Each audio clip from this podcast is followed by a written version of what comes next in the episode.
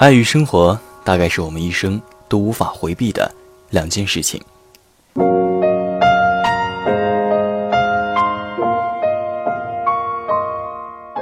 在几年以前，我第一次遇见爱情的时候，我总在想，我会和这个人一起很久很久，直到老去吧。那时的我只知道“天长地久”是非常浪漫的四个字，却是还没能知道，会有一天，光牵手就会花光我们所有的勇气、运气和力气。很可惜的是，并不是每段感情都有一个完美的结局。总有一些人因为最后这样那样的原因而分开了。那么，分开之后呢？你说是活在过去，念念不忘，期待回响，还是策马扬鞭，大步向前呢？关于爱情这件事情，很抱歉，我无法给你任何回答。因为无论是什么时候，无论经历了多少，在爱情面前，我们每一个人。都是需要修炼的小孩子。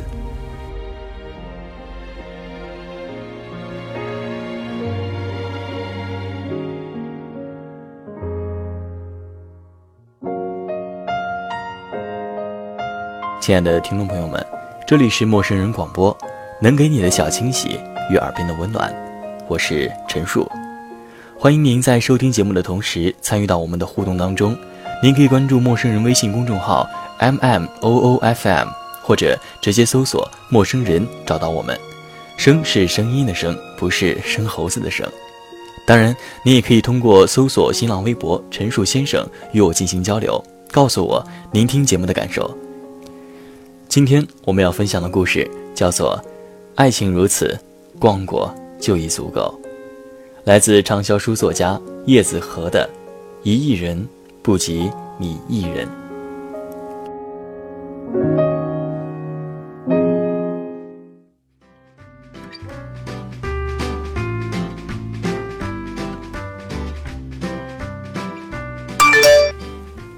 许久不联系的人忽然在 QQ 上问：“在吗？”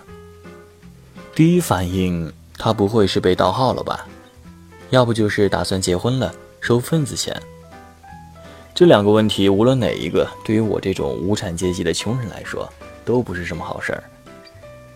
和余舟的聊天对话框在屏幕上放了好半天，我盯着他那句“在吗”，揣测了很久很久，发了一个可进可退、可攻可守的字：“在，忙。”他马上回复我：“那我能不能去你那儿借宿几天？”我长长的舒了一口气，还好，不是盗号，也不是借钱。余舟是我的学姐，来自哈尔滨下的一个县城。我们是大学里在东三省的老乡会上认识的。虽然是东北姑娘，但是却文静秀气。余舟上学晚，又复读过，虽然是比我大两届的学姐，但是却比我大了整整五岁。毕业之后，余舟就在家里人的期盼和催促中回了老家，考了一个乡镇的公务员，每天吃茶看报，我俩的联系也就沦为了点赞之交。两年前的某个晚上，我在人群躁动中的上海火车站接到余舟，远远的就看到了宇宙，他把手里拖着的大箱子递给一对夫妇，然后向我大步走过来。哎，刚那个箱子不是你的。他拍了拍后背的背包，只背了这个。喏，刚才那个是帮那个阿姨拿的，都是老乡。他们老两口来上海玩，我还帮他们推荐了很多景点，规划了路线。凡事皆有因，很多事情都是如此。或许他不知道，故事也就从那个时候拉开了帷幕。安顿好之后，他说：“那天我家里又给我安排了相亲，我真的已经记不清那是第几次相亲了。毫不夸张地说，我现在把他们所有人归结起来，踢几场足球赛都完全没有问题。”我把切好的西瓜递给他，说：“没那么夸张吧？一点都不夸张。禹州啃了一大口西瓜，鲜红的汁水顺着他白皙的皮肤一直流了下去。他一抹手说：“我真的就是不甘心，凭什么我一个高等学校毕业、有理想、有追求的上进女性，就活该找到一个专科毕业的小科员？就因为我二十八岁了吗？我真的不甘心。”禹州把西瓜皮摔在垃圾桶里，我一激灵，忽然对未来的相亲之路。充满了恐惧。他接着说：“然后我就偷偷辞职，从家里跑了出来。我在车站买票的时候，才发现我自己根本不知道应该去哪儿。我只是想要离开那个地方，那些人，还有那种那个可怕的思想氛围。我去哪儿都行，真的都一样。”宇宙说的有些激动，眼睛里泛着泪花。后来。禹州在我家里住了整整两个多月，每天除了吃睡就是看剧，不出门不打扮，尽情地过着堕落的宅女生活。还有就是和家里僵持不妥协。有时候我真的看不下去了，我会对他说：“你好不容易从家里出来，逃离了一种困顿的生活，难道你就是为了过这样的一种猪一样的生活吗？”禹州不以为然地说。我现在呢，就是一片绝望的土壤，除了绝望，我什么都做不了。也许哪一天春雷滚滚、春雨绵绵的时候，我才能够生出希望。现在不行，我只能继续堕落下去了。可是他不知道，现在是秋天，春天还有好远好远呢。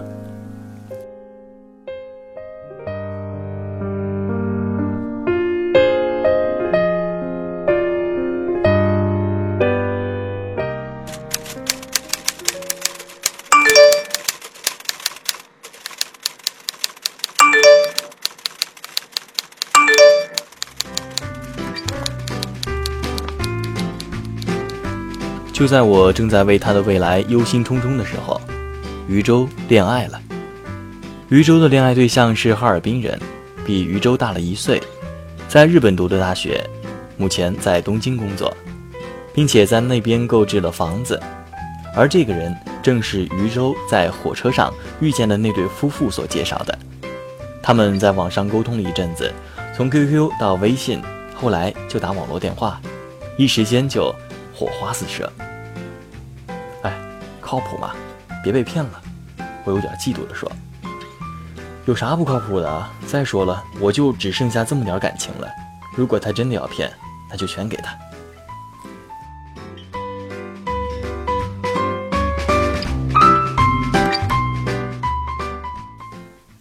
果然，恋爱中的女人都是盲目的。那些平时看起来特别老实的人，凡事不做则已，一做起来。往往一鸣惊人。冬天到来之前，余舟背着她的包去了日本，投奔她的男朋友。我在浦东机场送她，说：“你连日语都不会，过去和日本人鞠躬干瞪眼吗？”他说：“放心吧，过去之后呢，他会帮我安排的，先学习再工作。”我也不知道该怎么继续劝下去。他拍拍我说。我这片绝望的土壤上，终于要开出鲜花了。我和他拥抱告别，就那样看着他，步履轻盈却坚毅，走过登机口，走去了另一个人生。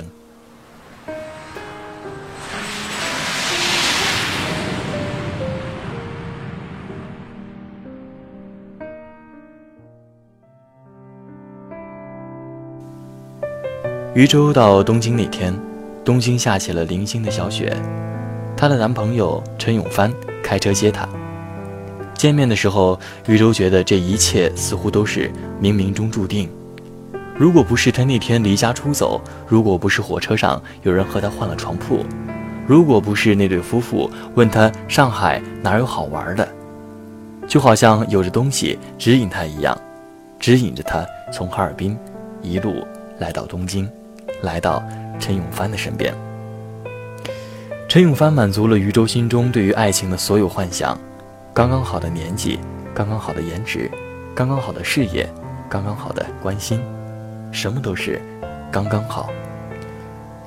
在陈永帆的带领下，余舟逛遍了东京的大街小巷，吃过了许许多多的好吃的，每天在微信里晒幸福，羡煞了我这个旁人。除了点赞，我也不知道该说什么好。就这样过了一阵子，陈永帆给禹州报了一个日语语言班，而他也终于知道禹州是离家出走，而不是像小姨说的那样去上海追寻梦想。陈永帆劝禹州和家里人好好谈谈，恋爱中的女人不仅盲目，而且愿意听爱人的话去尝试一些事情。禹州给家里打了电话，结果母亲听到他找了一个在日本的男朋友之后。直接扬言断绝关系，余舟也一气之下说了重话，关系更加的糟。余舟再也不肯和任何亲人再联系，陈永帆也不再多劝，只是给他更多的关心和体贴。那年春节，他们都没有回国，一起窝在日本的家里包饺子吃。新年到来的时候，陈永帆亲吻着余舟。说：“新年快乐。”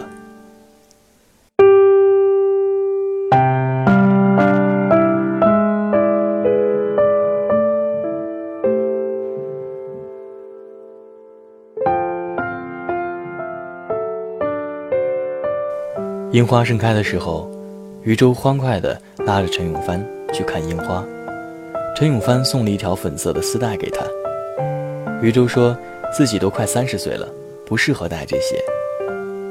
陈永帆说：“你在我心里，永远是那个需要呵护的小姑娘。”他帮她把丝带绑在她的头发上，夸赞她。他们在樱花树下拍了好多照片，景美人美，有人可依，有家可回，有事可做。虽然和家里人的关系还是非常的僵。但是禹州依然是整个人都充满了朝气，充满了力量。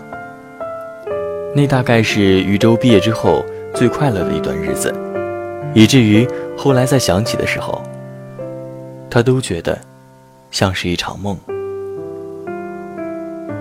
樱花流转，开了又谢。禹州已经能够掌握日语的基本交流，但是找工作的时候却连连碰壁。陈永帆说：“没关系啊，你喜欢写东西，就在家写好了。实在写不出，我养你。”余舟就真的没有再去找工作，在家里码起字来，每天在网上和一起码字的作者们聊天，互测互助，去各种贴吧网站宣传。陈永帆也每天给他出主意、提建议，但是即便如此，几个月下来。成绩依然不理想。禹州开始自暴自弃，又过回了猪一样的生活，并且拒绝陈永帆的关怀。陈永帆渐渐的不知道该怎么去安慰禹州，只能留更多的时间给他独处。爱情中不去沟通的两个人，一旦出了裂缝，只会越来越大，到最后来不及补救。当禹州意识到这一点的时候，一切都来不及了。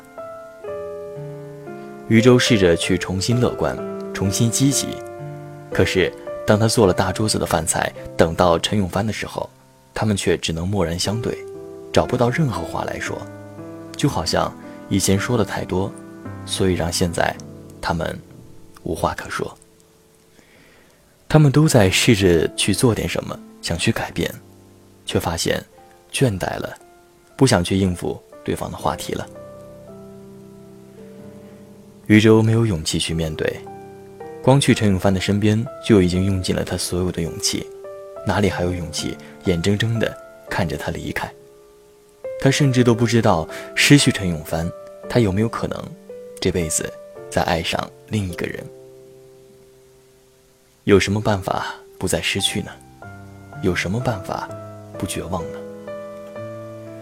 如同所有往常一样，那一天，他给陈永帆打电话，问他何时回家。陈永帆说晚点回去。余舟什么都没说，只是一如既往地叮嘱他回来时开车小心。再次醒来的时候，余舟已经在医院里，意识清醒，却绝望的不想再睁开眼睛。那天，陈永帆只是加了一个班而已。回到家的时候，没想到余舟却靠在床边，已经昏睡了过去。而他们的孩子，也就这样，在没有人意识到他们已经到来的时候，轻而易举的没了。那次之后，他们像往常一样，但是，那一切都是表象，他们不再亲密，或者说，连亲密。都看起来让人觉得有些做作。陈永帆带余舟去他们第一次见面的那个餐馆吃饭，一样的地点，一样的饭菜，一样的人，就好像是在过纪念日一样。到家的时候，陈永帆拉住了要下车的余舟，欲言又止。两个人都怀揣着同样一个秘密，默然相对。陈永帆摸着她的头发。眼神复杂，爱都不在了，却还在硬撑。余舟在那一瞬间忽然就明白，他已经不爱他了。可是愧疚却无法让他继续开口。这愧疚来自于他为他奋不顾身的来到异国他乡，来自于他们失去的孩子。怕伤害，有时候才是最大的伤害。既然他开不了口，那么余舟想，我自己来。分手二字是余舟说的，说的时候心如刀割。这最后的稻草，也被他扔掉了。而陈永帆最后说的是，不管我在不在你身边，我都希望你能过得好，活成自己喜欢的样子，而不是。别人喜欢的样子，余舟还是没能忍住，哭了。不是因为失去，而是因为懂得。余舟和陈永帆分手之后不久，就离开了日本，没再回老家，回到上海，到日企公司做策划。离开之前，他在富士山下坐了一整天。他想到樱花盛开那天。已经而立之年的他们，像少男少女一样相拥而吻，也是那样的美好过啊。可认识他的时候，他是那样的绝望，绝望到不知道如何去解救自己，绝望到感觉每个人都是他的救命稻草，而这一切本身就是错误的。送他的那天，陈永帆说了很多话，他说。只要你愿意，你还是会被懂得。他说，要活成自己的样子。他说，别绝望着去寻找，你充满希望，才能看到希望。他还说，别害怕失去，那也是一种得到。余舟想起初见陈永帆时脸上的笑容，在寒冷的冬日里，像是下了一场春雨，滋润了他绝望已久的心田。余舟长长舒了一口气，说：“来，笑一笑，再见。”